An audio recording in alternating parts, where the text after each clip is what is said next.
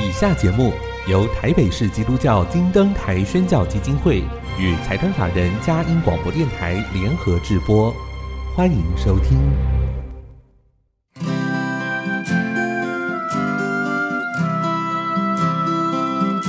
在现代紧凑的生活节奏里，以爱建立和谐的家庭生活，以喜乐专业的态度投入服务。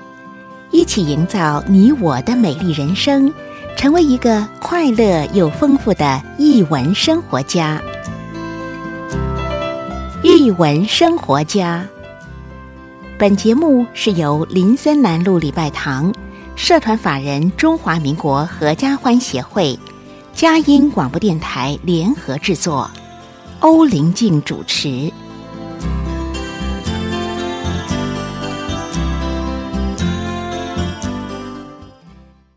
里是佳音联播网台北 FM 九零点九，桃园 FM 一零四点三。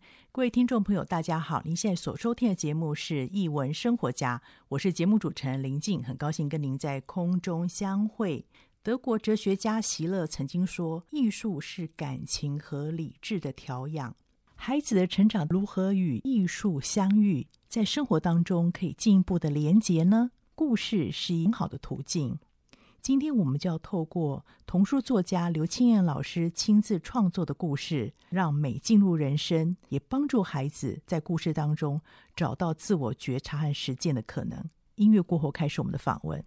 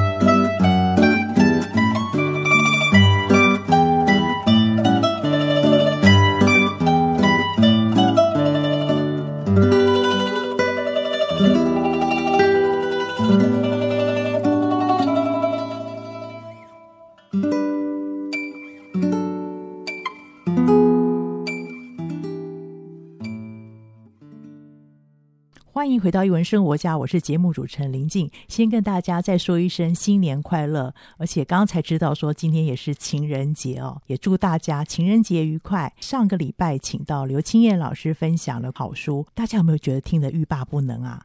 这个礼拜他要带来是自己创作的好书哦，但跟上礼拜都有关系。上礼拜我们提到了朋友之间的相处，还有呢，我们用什么样的眼光来面对美学这件事情。然后今天要请清彦老师透过这两个主题来分享。清彦老师，欢迎你来到我们节目里面。谢谢，新年快乐喽！对啊，我我想到柏拉图的一句话，因为柏拉图说过哈，每个小孩其实都是天生的艺术家，嗯、但问题是。你怎么让他长大以后还是成为一个艺术家？我们上个礼拜提到那个三三个形状的故事嘛，嗯、那那个。其实我觉得那个正方形本身，他就是一个天生艺术家，嗯、只是他不知道。但重点是有没有人有那个艺术的眼光去欣赏他？哈、嗯，我看到柏拉图后来讲的这句话的时候，我就觉得。天呐，我小时候应该也是个艺术家吧？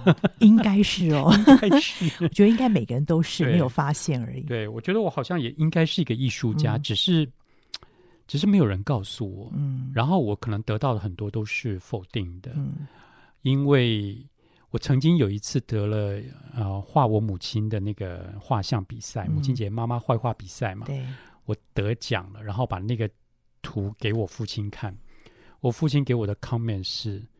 啊，这也不行啊！嗯，说我画的一点都不像，像就把它放到旁边。是，那那个对我来说是很大的挫折。嗯、就是说，我好像做了一件事情，在外面被肯定了，嗯、但回到家被否定，而且是最亲密的。嗯，所以我有时候一直在想说，哎，我而且加上我高中的时候一直想要啊、呃、考。美，我其实第一个念头是我想念美术系，嗯、因为我很喜欢画画。嗯，然后我就去学炭笔素描啊，嗯、什么美美美术系要考的那个东西，我就去学。可是我只要一提到这件事情，就被我父亲非常严厉的责骂，嗯、然后呢，甚至不惜说 你敢考。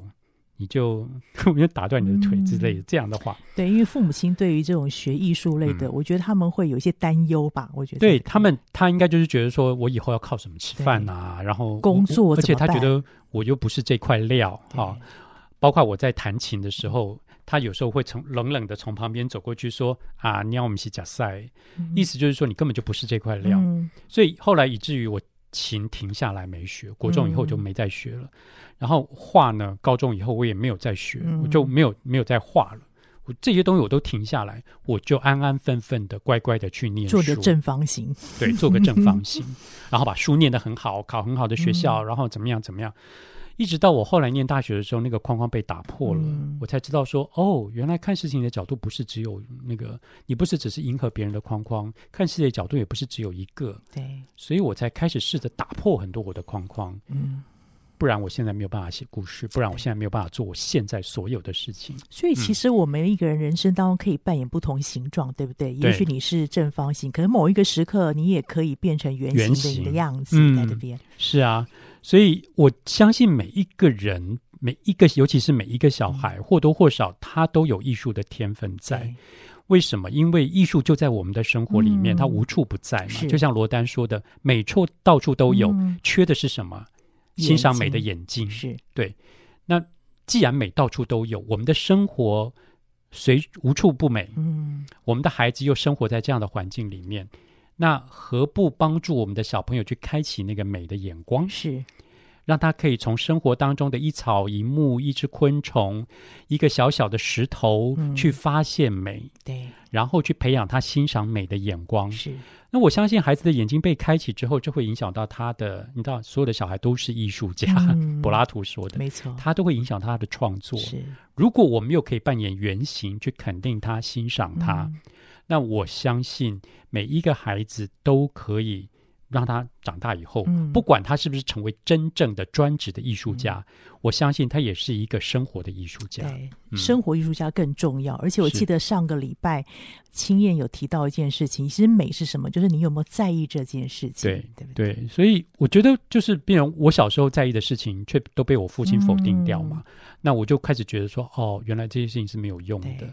但事实上我，我我觉得我在我的生活当中，甚至从我的。母亲从我的奶啊外婆那边去累积了这些对于美的欣赏跟美的喜爱，嗯、是。譬如说我母亲她是一个音啊、呃、钢琴老师，我从小听到她在弹琴，嗯、所以我就会对音乐有兴趣，敏感哈。哎，我对音乐很有兴趣。那我外婆呢，很会打毛线，嗯、那。有时候他就会叫我去旁边去，你知道毛线，他就是我小时候的毛衣啊、背心都是他打的。嗯、那但是太小了，他就会把它拆开来，嗯、然后拆开来以后呢，就是就会再补一些啊、再补一些东花样上去，再再把它做一件更大的毛衣。嗯、然后呢，但是拆毛线的时候，我就需要去那边当毛衣架子，啊、好有趣，让他捆线，眼里了，对不对？对，让他捆捆线，捆线的时候有时或者在他打毛线的时候，我就会好奇的在旁边看，看。久而久之我就会了。对。你知道当时哦，在我们那个年代，我是在那个学那个中学的时候，家政课很多女生是要打毛线，对，我他们打的乱七八糟的，我都我都会看不下去，说来我帮你，而且都要拆掉，我还记得少一针要重新再来。对，然后我在帮同学女同学打毛线的时候，我第一次说啊，你那实在太丑了，来我帮你，我把它拆掉重打。嗯嗯、我一打的时候啊，全班女生惊叫，嗯、就是说，就第一次看到男生在那边打毛线。我我后来发现，其实这个都是累积下来的。嗯、那我生活中在累积这些东西，我觉得开某种程度开启我对于音乐啊，对于美的那种感觉。嗯、哎，所以加上我我我们家的我母亲的那个家族，就是我从我外公下来的哈，呃，他们就比较有有一些接触艺术的机会。对我外公是一个非常传奇的人物，他不但是。呃，台湾第一个把橄榄球引进来的，嗯、呃，被称为台湾的橄榄球之父啊，嗯、我外公陈金忠先生。那他因为被马偕送到日本去念书的时候，读的是文学，英国文学，嗯、所以他把很多英国文学的东西，包括我们提过的那个 Charles Dickens 的 Christmas Carol 哈，圣诞颂歌啊，嗯、然后王尔德的童话啊，什么、嗯、都带进台湾，然后翻译，是。包括莎士比亚。的剧也都是带进台湾，然后翻译成台，用罗马拼音翻译成台语，嗯、甚至还在中山堂有演出哈。加上他自己会无师自通弹琴，他又组了台湾的第一个合唱团，嗯、男生合唱团，所以他又被誉为台湾的合唱团之父。他就是一个非常有艺术。艺术涵养的人，我虽然没有跟他见过面，但我从小就相信，没有，我到现在一直相信，我身上一定有很多他的细胞，对，基因才会成为这个样。你现在也做翻译，也画图，然后也听说开始练琴了，对不对？Uh, yes，好，呃，怎么说？我我后来发现一件有趣的事，嗯、我几乎现在做的事情百分之九十在 copy 我外公。嗯，除了橄榄球我没有办法，因为我实在很害怕那种冲撞。游泳就好了，我很 怕那种冲撞，身体的冲撞很痛。所以呃，他做翻译，我也做翻译嘛。嗯、那他弹琴，我也在弹。琴然后他唱歌，我从小也是在合唱团诗班哈、嗯啊、长大的。然后他啊、呃、写他写专栏啊，写、嗯、文字啊，文字的工作，文字的工作我也都在做。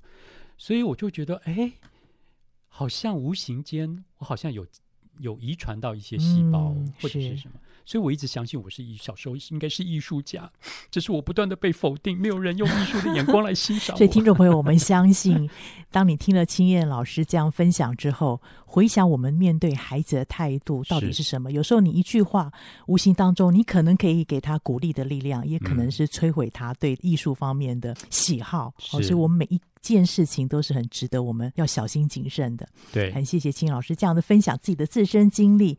不过没有问题，我们现在还是面对一个艺术家。谢谢。对，那等一下要听一看这位艺术家带来什么样的好处。我们先进一段音乐，再来听他的分享。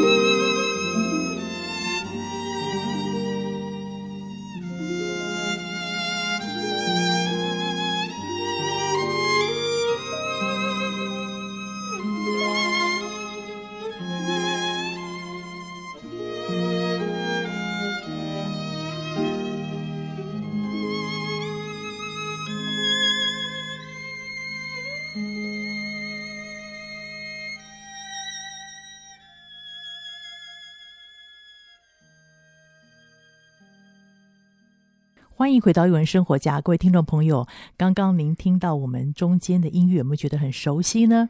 舒伯特的《野玫瑰》。如果您还记得我们节目，其实青燕老师在之前也带了一本《小歌手与玫瑰花》，是跟这个有关的哦。嗯，你要不要自己说说看？我我对舒伯特的《野玫瑰》这首歌非常情有独钟，是因为在我完全没有办法啊感，就还还还不知道音乐是怎么回事，嗯、或者这些歌是什么，在讲什么的时候，在两岁多的时候，嗯、有一次。我不小心打翻了热水瓶，爬呀爬呀爬，就打翻了一个热水瓶，然后那个热水就整个浇在我的腿上，于是呢，你知道很痛嘛，然后就包扎。那个时候，我母亲把我从医院带回家的时候，我一直哭闹。她说我一直哭，一直哭，一直哭。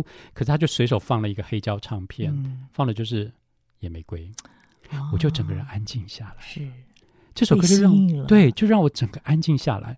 所以他跟我讲这件事的时候，我就。我就对这个歌很有情有独钟，嗯、就是我就常常放这首歌来听，嗯、我甚至买了各种不同版本的《野玫瑰》听。那后来我就写了这首歌《小歌手和玫瑰花》这样。嗯、那我把里面的啊《野玫瑰》的歌词稍微做一点修改，修改配合故事的情境，讲一个小歌手呢，他呃出发寻找自我、嗯、寻找梦想的一个过程。嗯、当然，在中间他有一点点迷失，嗯、但是他后来回想到。他喜欢音乐的初衷，嗯、所以他又回到了他最原始喜欢音乐的那个状态，嗯、啊，把那个梦想的初衷找回来。嗯、那我的前两呃之前带的那两本书，其实都跟音乐有关。另外一个跟是啊，跟柴对舞蹈跟柴可夫斯基的那个、嗯、啊《天鹅湖》有关。嗯、那《天鹅湖》里面有一个黑天鹅的角色嘛，嗯、那是里面最抢眼的角色，真的比白天鹅还要抢眼哈、啊。那我是有一次在教会的，嗯，在教会里面看到一个年轻人在在我们的那个呃小朋友的说故事的那个木头地板那边练习跳舞。他是一个男生，嗯、然后他那天在那边跳那个黑天鹅的三十二。三十二个黑黑那个挥边转，转对，那个是单脚不落地的，不停的旋转，不停的旋转。如果大家有兴趣啊，你可以上网看那个蔡依林怎么跳。蔡依林据说摔了一千多次，终于把它练会了哈。那他就是在跳那个舞。然后我那时候很好奇的走过去说：“哎，啊你你这个不是黑天舞黑天鹅的舞吗？啊，怎么是你怎么在跳这个舞？”他他就回我冷冷的回我一句说：“我为什么不能跳？”黑天鹅也有公的啊，嗯、这样，那我觉得好酷哦。所以我把这几个东西放进来，嗯、然后呢，写了这本《我是黑天鹅》。嗯、那这两本书前两年出版了嘛？嗯、那《我是黑天鹅》其实呃得到很多。很多人的共鸣，嗯，甚至呢，他飞到了意大利去了，可能今年会有意大利文版出来，对，就是连意大利人都觉得这 这个跟他们的跟他们的那个教育啊想法是结合。的，对。那我写这些呃，其实我这我这个故事原本发想的是有四个故事，嗯、它是一个一一个一个套一个系列的故事哈、嗯。我想要透过音乐、舞蹈、时尚，嗯，跟电影。帮助孩子，这个都跟孩子生活比较有关的哈，对，来帮助孩子了解什么是美，嗯哼，然后你生活当中这些跟你息息相关的东西里面，你怎么去欣赏、去发现，嗯，怎么去创造是。这些美？那当然，它都要跟孩子的某些特质跟生活是有关联的，结合的跟结合在一起。好，那跟啊、呃，所以我我我那时候发想的是四个故事。嗯啊，出版社先出了两本，另外两个呢，最近出版了。听说有一个是您自己的经验，对不对？改编的 惨痛经验。我想应该是蛮多孩子也有这样的经验。如果家庭的孩子成员比较多的话，对，我们家四个男生，所以你就知道嘛，那那四个男生的下场就是什么？我我卡在老三，嗯。四个男生的下场就是呢，我我就是卡在场，人家常常说卡在中间是那种爹不疼娘不爱的。而且你们好像前三个年年龄层比较接近，接近，对，都差一岁。嗯，好，那接下来我妈妈买衣服哦，就是从老大买啊，老大穿不下丢老二。那时候勤俭持家是这样子，不然怎么办呢？家里这么多小孩，老二穿不下就丢老三，通常老三穿的时候就已经坏掉了，差不多了。然后弟弟跟我们差一点年纪，所以呢，弟弟永远是新的。好。最倒霉的是谁？就是你那个爹不疼娘不爱。就我，对，我就得永远接收两个哥哥穿过的衣服，嗯、而且到我这边都是很旧的衣服。嗯、偏偏偏偏，我小学念的那个小学是不穿制服的学校，啊、真的、哦？对，那不是很我们我们每个礼拜只有一天穿制服，其他都不穿制服。哇，好了，这下有趣了。你知道，大家都如果穿便穿制服，那就无所谓，因为每个人都一样。一样嘛，穿便服的时候呢，惨了，嗯，开始比较。对，哎，你的衣服为什么旧旧的啊？你的衣服为什么别人的衣服很好看？你的衣服为什么有一个污渍啊？什么？别人不讲，你都会觉得你怪，你都就觉得说，你穿这个衣服到那个学校去，坐在那边跟同学都都觉得觉得自己丢脸这样。所以呢，我后来就觉得这这个心态困扰我很久，我没有办法。挣脱，嗯，我就觉得我光这些东西，就是你知道，有一次我们合唱比赛的时候，嗯、你知道我合唱比赛我就站第一排，嗯，那当然衣服就是是大家都一样的，要袜子也都一样，都要一样的高度，嗯、但鞋子是自己准备的，嗯，但就我的那双鞋子特别跟别人不一样，嗯，因为我们家那个时候三个兄弟只有一双高筒高筒的皮鞋，嗯、而那个高筒的皮鞋是。是人家给我们的，嗯、那我就得穿那双高筒皮鞋，在所有的同学里面，就那双鞋子是高起来的。我那时候觉得好丑，我还我到现在还有那张照片，真的、哦，嗯。所以我后来一直觉得很难受。嗯，你知道，人在被逼到一个绝境的时候，嗯、就会想办法求生，就出来了，就会想办法求生。我记得有一次小时候，我就拿着，就是反正我就是衣服都是旧的嘛。是然后我那天想说啊，好像要户外教学还是什么，还是怎么样，就是一个教会的场合，嗯、还是一个活动场合，嗯、我要穿衣服，我就觉得我没有衣服穿，我的衣服都旧的。嗯、后来就衣服摊在那边，我就不晓得自己在干嘛，就想着想着，突然觉得，哎，这张这件衣服的图比较可爱，但这件衣服我比较颜色我比较喜欢。喜欢然后它的图已经剥落了，那、嗯、T 恤上的图剥落，于是我就把那件衣服的图这样整个剪下来。啊然后就贴上自己不是贴，我用缝的，这要这要这要归功于我的外婆。嗯，我就用缝的，而且是那种可以车边线缝的那种缝法。但缝的不是那么美，但你感觉出来它是它是就是手工做的手做缝的啊。缝了以后呢，哎，它有一个手做的痕迹，然后又又是一个有颜色的反差，然后又又是漂亮的图案。后来我就穿了那件去学校，嗯、天啊！我那天得到赞美，大家问这在哪里买的？对，就说哎，你这个衣服好特别哦，嗯、然后怎样怎样，我就说我就把另外一件剪下来，然后缝到另外一件上面。嗯、同学就开始觉得老，其实同学并没有发现，是老师赞叹赞，嗯、老师赞美我。我那时候就突然觉得哇，yes，我这样可以，嗯、这样可以创造出一件新衣服。嗯、是，所以我把我这个童年经验故事。写成了一本书，哦，可可的新旧衣是这样来的。这个书名是故意的，嗯，很多人会觉得说什么叫可可的新衣？嗯、大部分我们是说是新衣服，对，然后旧衣服，但它是新旧衣。旧衣。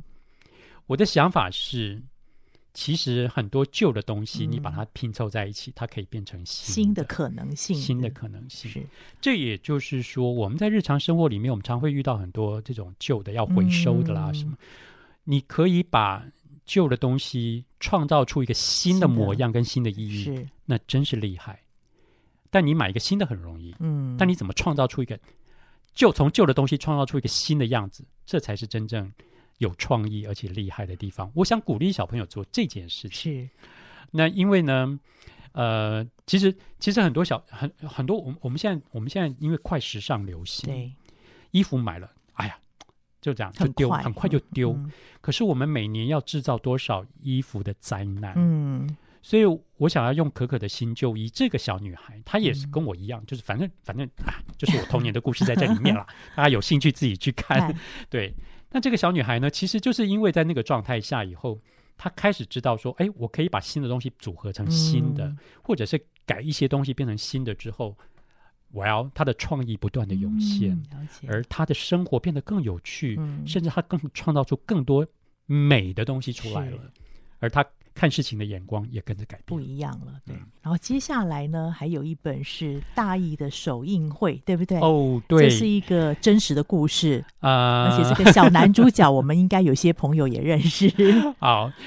这本书其实源自于我自己喜欢看电影。嗯，我从大学的时候，因为一个老师带我们看电影，所以我就喜欢看电影。所以我大学不停的在追电影，嗯、甚至甚至上了很多电影相关的课，尤其是电影史的课。嗯、那我都会知道说，哦，原来电影是这样出来的哈。对哦，原来是那个卢米埃兄弟他们拍一个货车进来，嗯、然然后呢，最早是因为哦，有人拍那个马，马跳跃的马跳跃的马哈。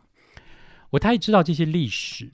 然后我开始知道说，哦，原来电影是这样出来的啊！什么时候开始变成有声的？什么时候开始变成彩色的？哈啊，电影大概是怎么制制作出来的？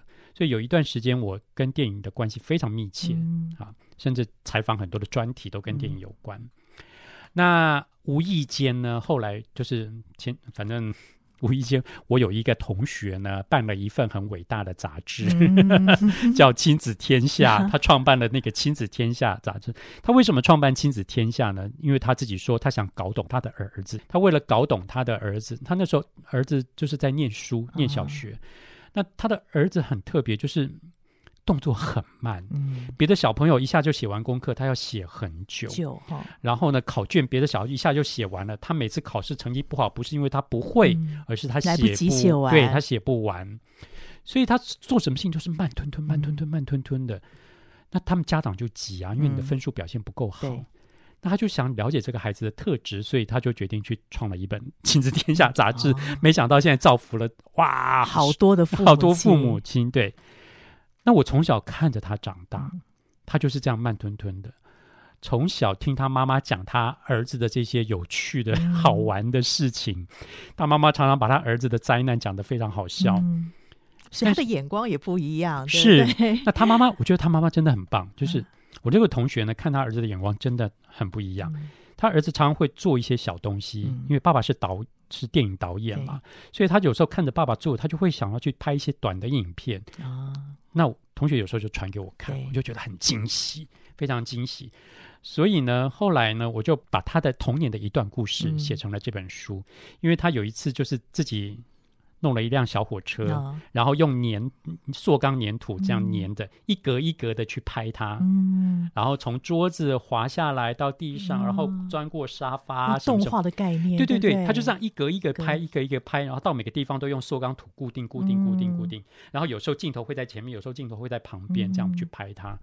然后就传了一个小火车在他们家过山洞走的那个画面，那个影片，我看了真是惊为天人。我说，一个小学三四年级的孩子，在当时可以拍出这样的影片，他就是慢慢的一格一格拍，刚好很适合他一格慢慢，就是他的个性。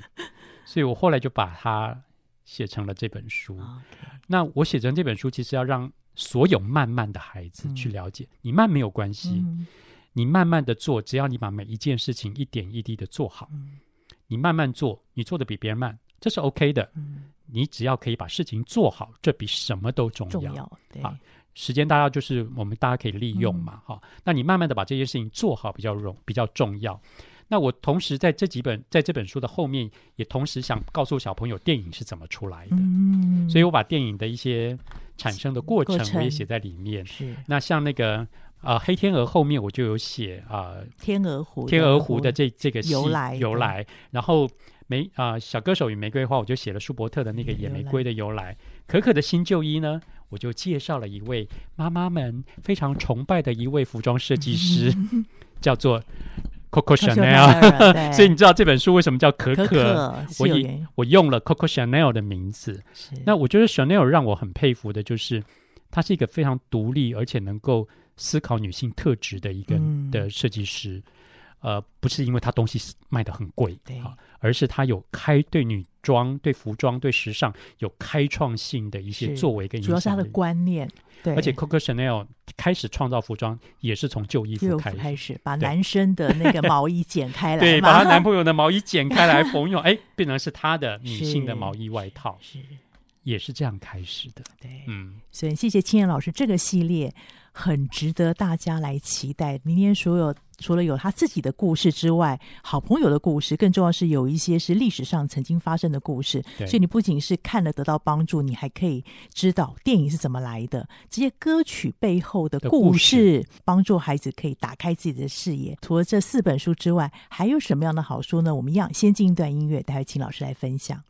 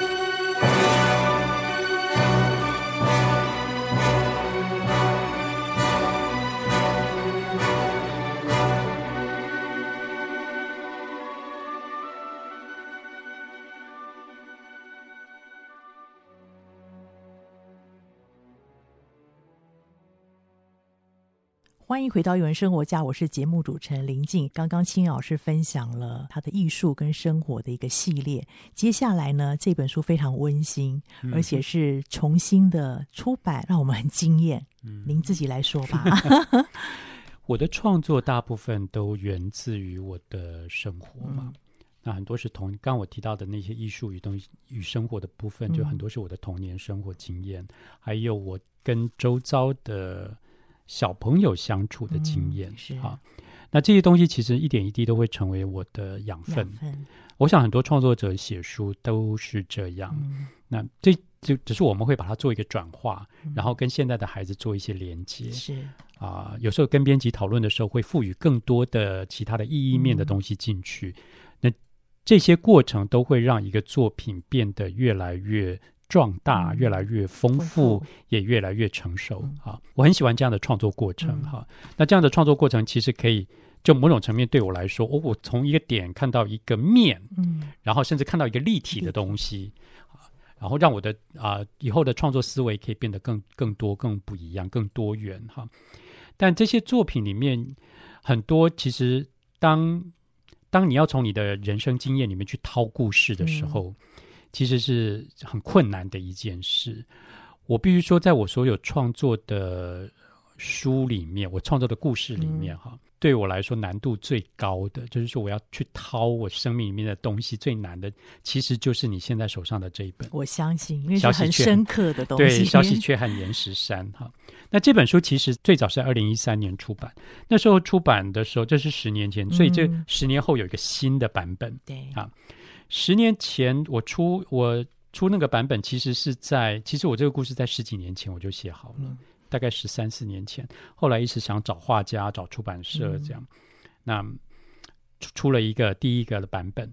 那老实说，第一个第一个的版本啊。呃虽然他得了奖，嗯、哈，得了丰子恺的图画书奖，但是我一直对里面有一些东西并不是很满意，嗯、就是包括它的封面啊，包括它呈现的整个风格，所以我后来呢，十年后我就把它转移到啊、呃、现在的这个出版社时光出版社，嗯、然后再跟他跟这边的主编在讨论的时候，我们做了很多的调整，甚至完全弄了一个新的封面出来。嗯、我觉得这次我收到的这个新的版本的小喜鹊和岩石山。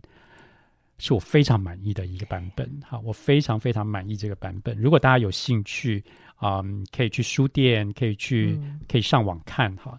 这个新版本的消息，却和岩石山其实是最接近我当时的想法。想法。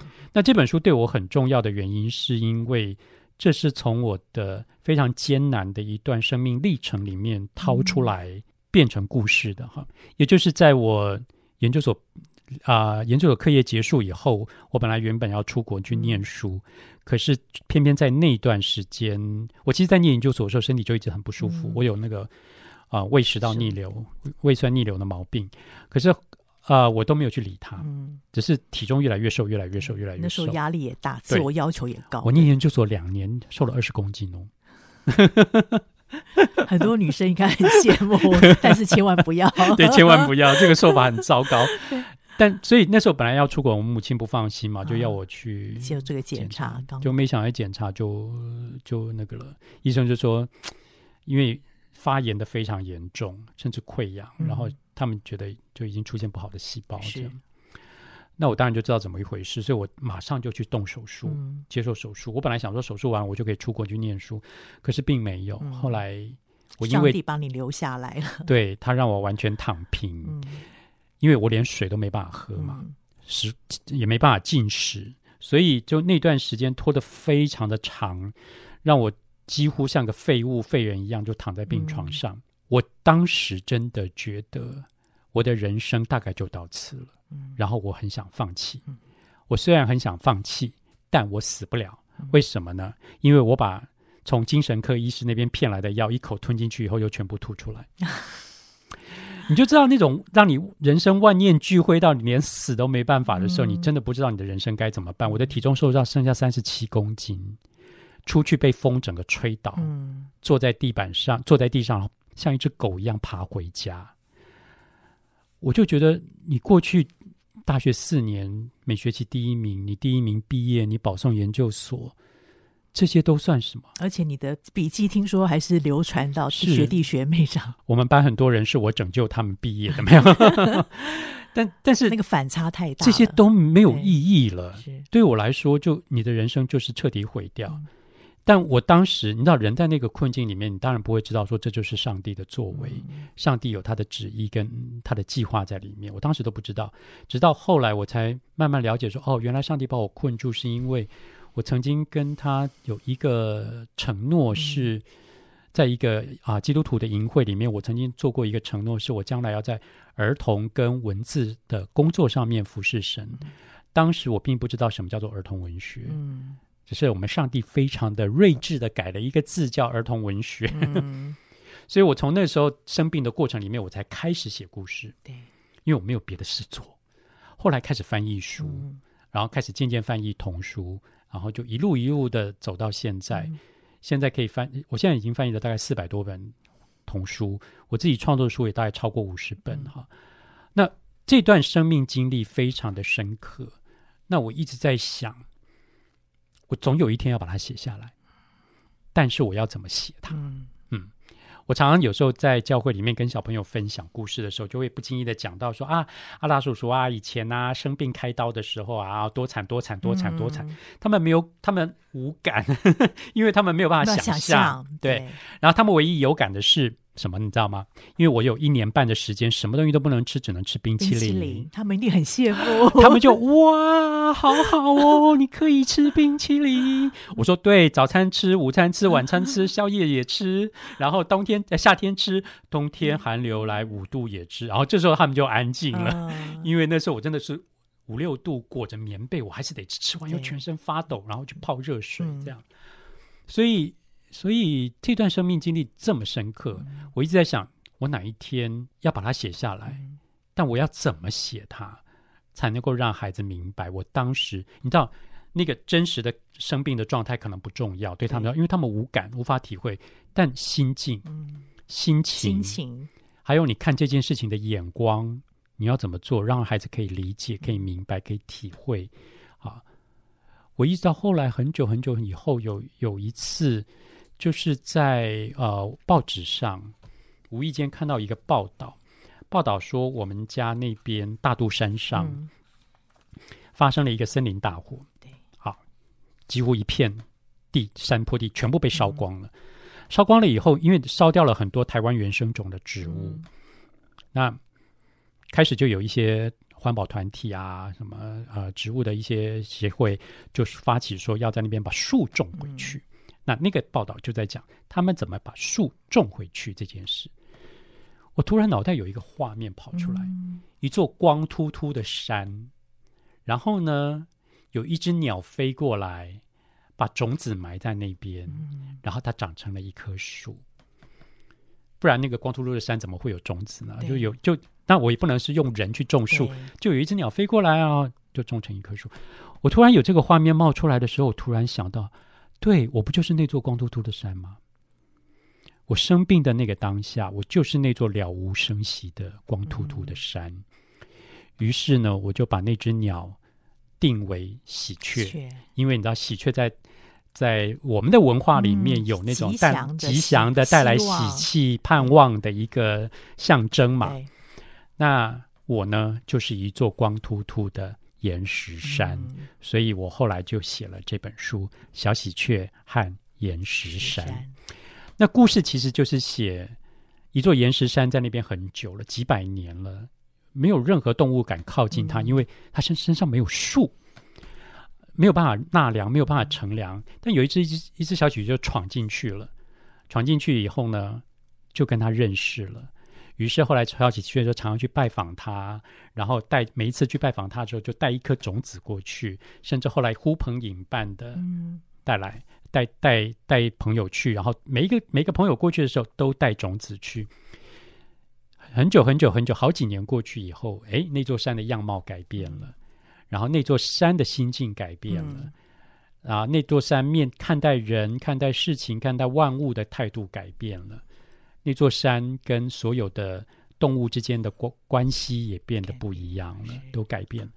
某种程度就有点像是从过去到现在的我，从一座光秃秃的岩石山，我那时候是在岩石山的状态的时候，我把这本书献给了我生命中的每一只喜鹊，哈、嗯，因为我觉得在我光秃秃的像一座山的时候，呃，我得到很多喜鹊的帮助，像是我母亲，啊，我母亲每天到病床边为我祷告。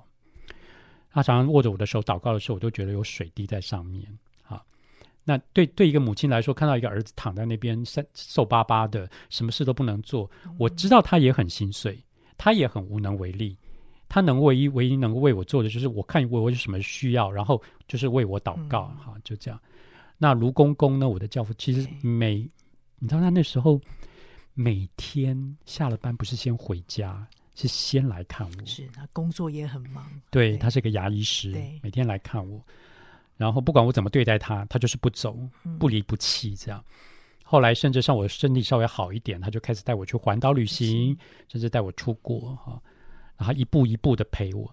然后当时还有很多同学朋友，就像我刚刚提到的那个大义的首映会的那位我的好同学，他妈妈 大义的首映会的那个那那个我那个位好同学。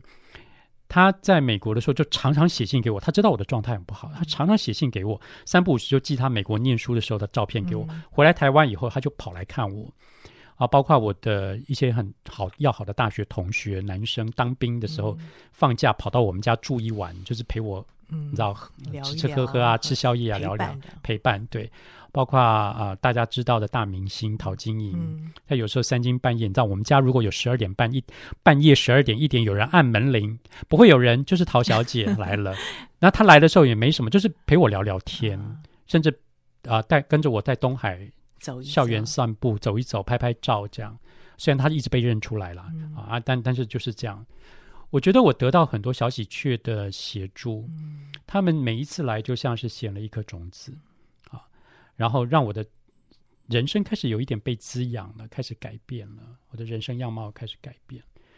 所以我写这本书一个很重要的目的是，我想我们每个人，你没有办法料想你的人生什么时候会变成一座岩石山。嗯。但是当你成为一座岩石山的时候，你也不用担心，你身边会有喜鹊帮助你。那你要珍惜这些帮助你的喜鹊。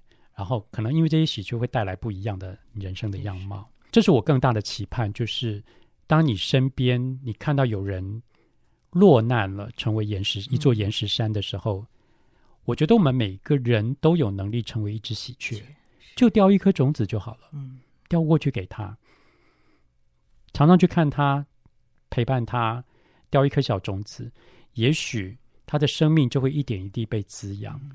那这是最终我希望我能够带给孩子的，就是说，每个小朋友你都有能力成为别人的喜鹊。是。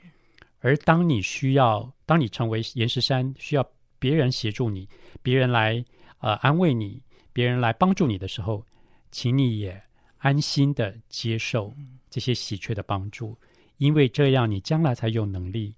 又成为一只喜鹊。